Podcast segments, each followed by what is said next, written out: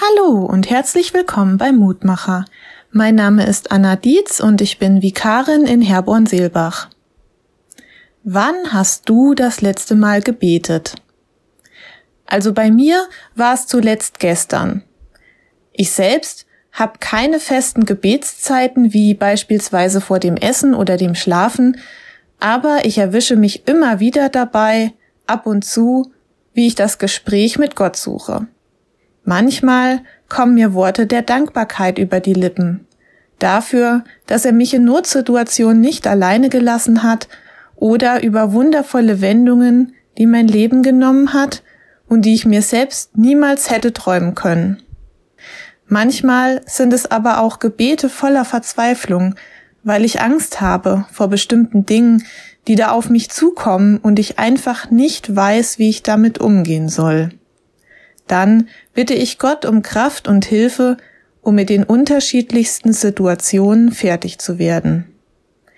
Der heutige Losungstext lautet, weil wir zu Christus gehören, dürfen wir vertrauensvoll vor Gott treten und frei zu ihm sprechen.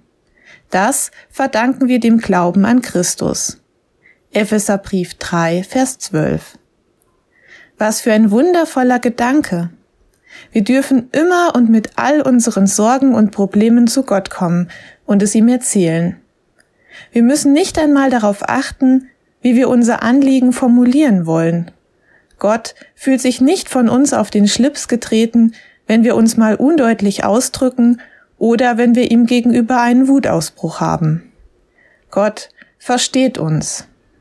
Er sieht uns und unsere Probleme, hört sich alles an und möchte für uns da sein. Wenn du magst, lade ich dich noch ein, mit mir zu beten. Guter Vater im Himmel, ich möchte dir Danke sagen für all das Schöne, das du mir in meinem Leben bereits geschenkt hast. Danke auch für die wundervollen Erlebnisse, die du mir noch schenken wirst. Danke, dass du mir immer wieder zuhörst und es dir nie zu blöd wird, dir meine Probleme und Sorgen anzuhören aber auch danke dafür, dass du mich in diesen furchtbaren Momenten nie alleine lässt. Ich bitte dich, bleib du auch in Zukunft an meiner Seite und schenke mir immer wieder Geduld und Kraft in unschönen Lebenssituationen. Amen. Hör auch gerne morgen wieder rein, dann gibt es den nächsten Mutmacher.